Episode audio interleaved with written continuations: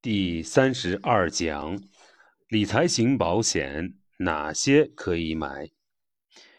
那么第一讲呢，我们来具体看一看啊，理财型保险啊，到底能不能买？我们重点回答三个问题：第一，理财保险的回报率到底高不高？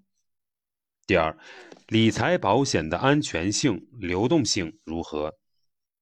第三。理财保险宣传的避税、避债等特点是真实的吗？首先看第一个问题，理财型保险的收益率有多高？现实中啊，就是保险销售啊，经常跟你讲，理财型保险收益高，可以帮助资产增值保值。但是，理财型保险的收益率到底有多高？我们用内部收益率来计算几款产品的收益率，看看到底高不高。我们来看一个例子啊，喜悦人生是平安人寿二零一八年力推的开门红产品，推出之后啊，销售啊非常好，当年保费收入啊大约三百亿元，可以说是大卖热销。这么流行的产品，回报率高不高呢？我们来算一下。假设一个客户小王，现在呢是三十岁，小王购买了这个产品，缴费三年，那么每年缴费呢是缴保费呢是三十二点八万元，三年共缴九十八点四万元，差不多是一万一百万元，这是小王缴纳的保费。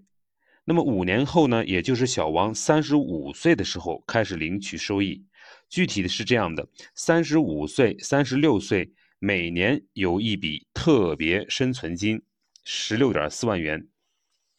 三十七岁至六十五岁，每年有一万的生存金。那么从六十五岁以后直到去世啊，每年一直有一点五万元的养老金。那么去世时还赔付一笔身故保险金。此外，小王每年还会收到不确定的红利，这个红利可能为零啊。另外，如果小王在身故之前不领取上述年金红利，那么这些钱呢就会转入这个万能账户，由平安人寿投资团队打理。小王去世时，万能账户内所有资金，当然这个金额不确定啊，视投资业绩而定啊，全部赔付给小王的家人。你看到这个产品设计之后啊，是不是感到一头的雾水啊？这并不是特例。大多数理财型保险啊都很复杂，这时我们就可以利用昨天讲的内部收益率来计算喜悦人生的收益率。第一种情况，小王每年都领取返还的年金和分红，不放入万能账户。假设小王啊八十岁去世，那么年化收益率呢仅为百分之二，还不如货币基金。那么现在货币基金的这个收益呢是年化百分之二点五左右，也不如银行三年期定期存款百分之二点七五高，这是第一种情况。那么第二种情况呢，小王不领取生存金、养老金和分红，把所有的钱呀都放在万能账户去增值，直到去世。那么按照平安人寿给出的中档分红率和中档万能账户结算利率四点五计算。小王八十岁去世时，可以留给家人是五百七十四万元。那么这样算出来的年化收益率呢，是百分之三点七四。没有金融知识背景的人啊，看到一百万变成了五百多万，会感觉收益率很高。但是你用内部收益率算一下，实际每年收益率只有百分之三点七四，还不到百分之四。为什么会这样呢？因为啊，这是很多年的投资，折到每一年就很少了。百分之四左右的收益率是什么概念呢？二零一九年八月，财政部发布了二零一九年第十二期储蓄国债票面利率呢是四点二七，那么高于上述的百分之三点七四。投资期限长达五十年，死后才返还本金，短期内难以退保的理财型保险，年化收益率甚至低于安全性、流动性都好的国债，所以理财型保险的投资收益真不算高啊。除喜悦人生之外啊，我还搜集了近年十款热销理财型保险，并计算了各种保险产品的内部收益率。这个结果呢，我放在表三二杠一中啊去展示。我们发现，不管何种类型、何种领取收益的方式，收益率最高的也就是百分之四左右，而且。大部分保险公司，尤其是大公司主推的理财型保险啊，主要的是年金与万能账户的组合产品。这类保险中啊，年金部分的固定收益啊会非常低，通常呢在百分之一点七五到百分之三。宣传中的高收益啊，主要来自万能账户。这所谓的高还是带引号的，是没有保障的。也就是说啊。前面讲到的百分之三点七四的高收益啊，并不是有保障的，有保障的部分只有百分之一点七五到百分之三的保底利率。那么相反，一些不附加万能账户的单纯年金保险，收益率是固定的，可以提前锁定未来很多年的收益，可以用来对抗市场利率下行的这种风险。不过，这些产品的收益率也不算高啊，一般呀也在百分之三到百分之四之间。如果特别担心未来利率很低，低到百分之三以下，甚至负利率，那么可以买这样的产品。理财型保险的第二个问题就是流动性和安全性的问题。除了收益性呢，我们评估理财产品的好坏啊，还要看理财产品的流动性和安全性。首先来看理财型保险的流动性，理财型保险的流动性啊，往往很差，投资期限长达十年、几十年。如果投资者在短期内急需用钱，或者有更好的投资渠道，申请退保会蒙受巨大的损失。比如中国平安推出的。精锐人生保险计划，如果第一年退保将损失百分之五十左右，第二年退保也将损失百分之二十五左右，到五六年之后退保才能实现本金零损失。很多销售人员推销保险时啊，不会给你强调流动性很差这一点，而消费者呢，常常不认真看合同，过了一段时间之后啊，才发现吃了大亏。这样的新闻啊，在这个报道呀屡见不鲜。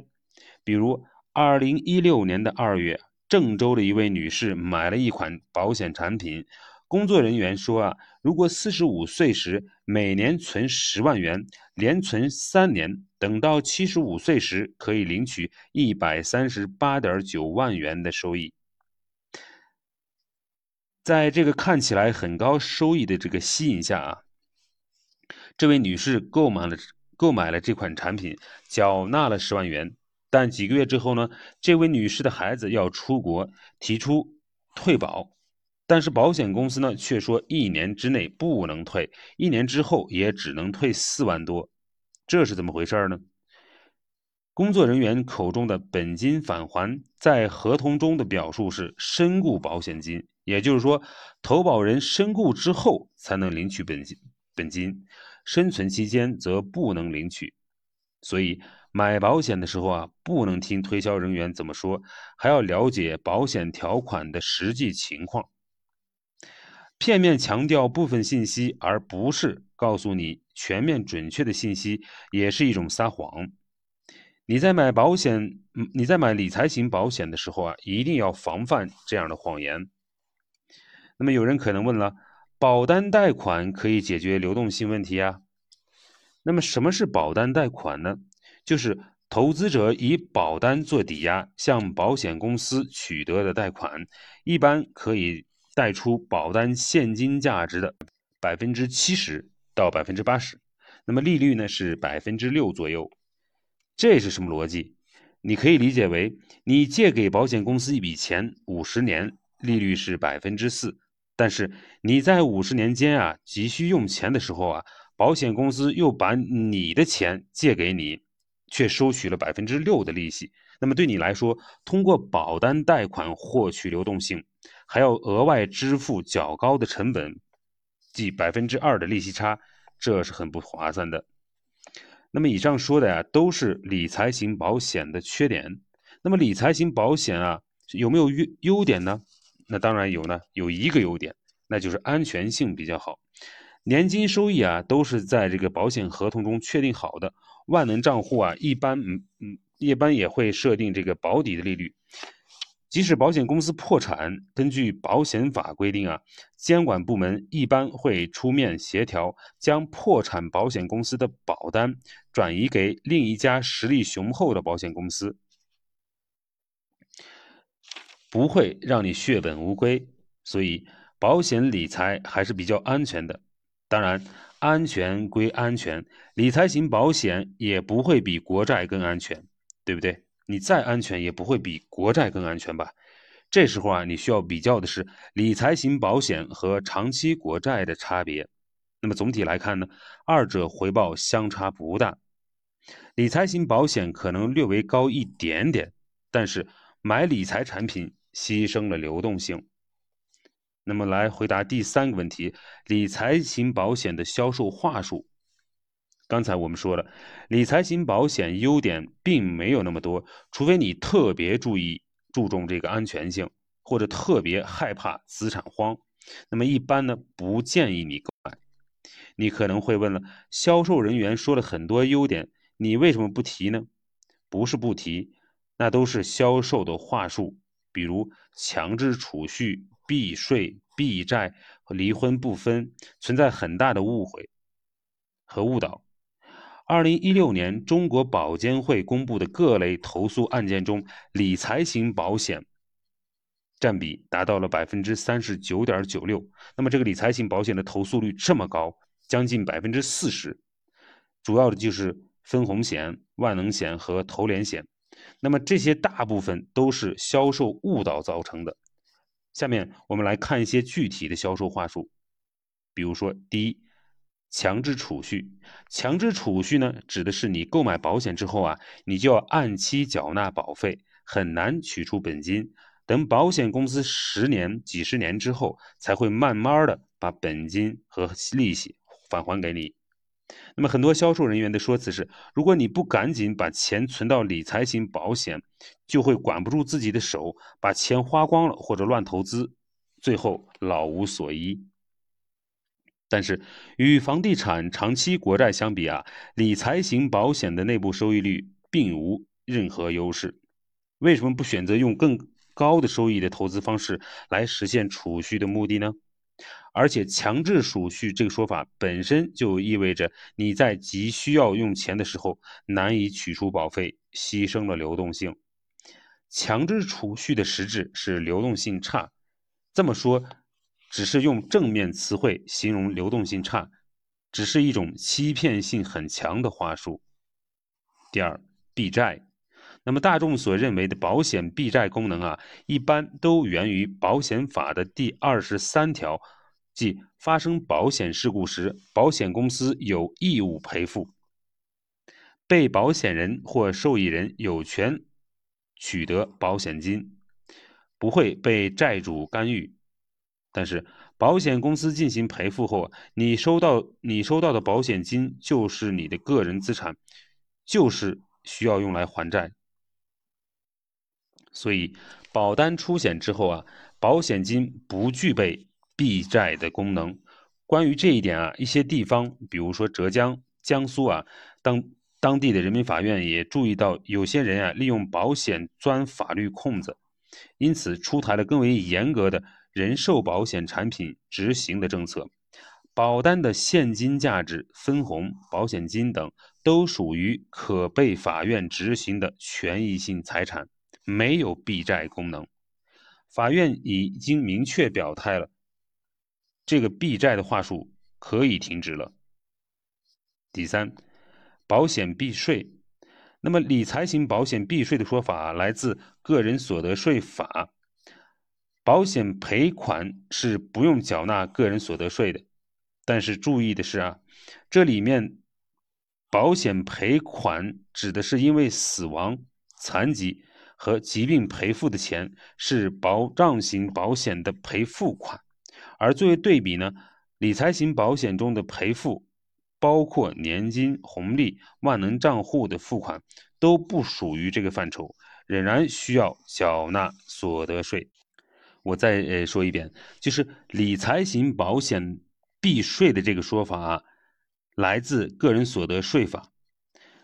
保险赔款呢？是不用缴纳个人所得税的，但是要需要注意的是，这里面的保险赔款指的仅是因为死亡、残疾、疾病赔付的钱，赔付的钱是保障型保险的赔付款，千万要注意。而作为对比呢，理财型保险中的赔付，那么包括年金、红利、万能账户的付款啊，这都需要缴纳所得税，它不在这个。免税的范畴，这个千万一定要注意。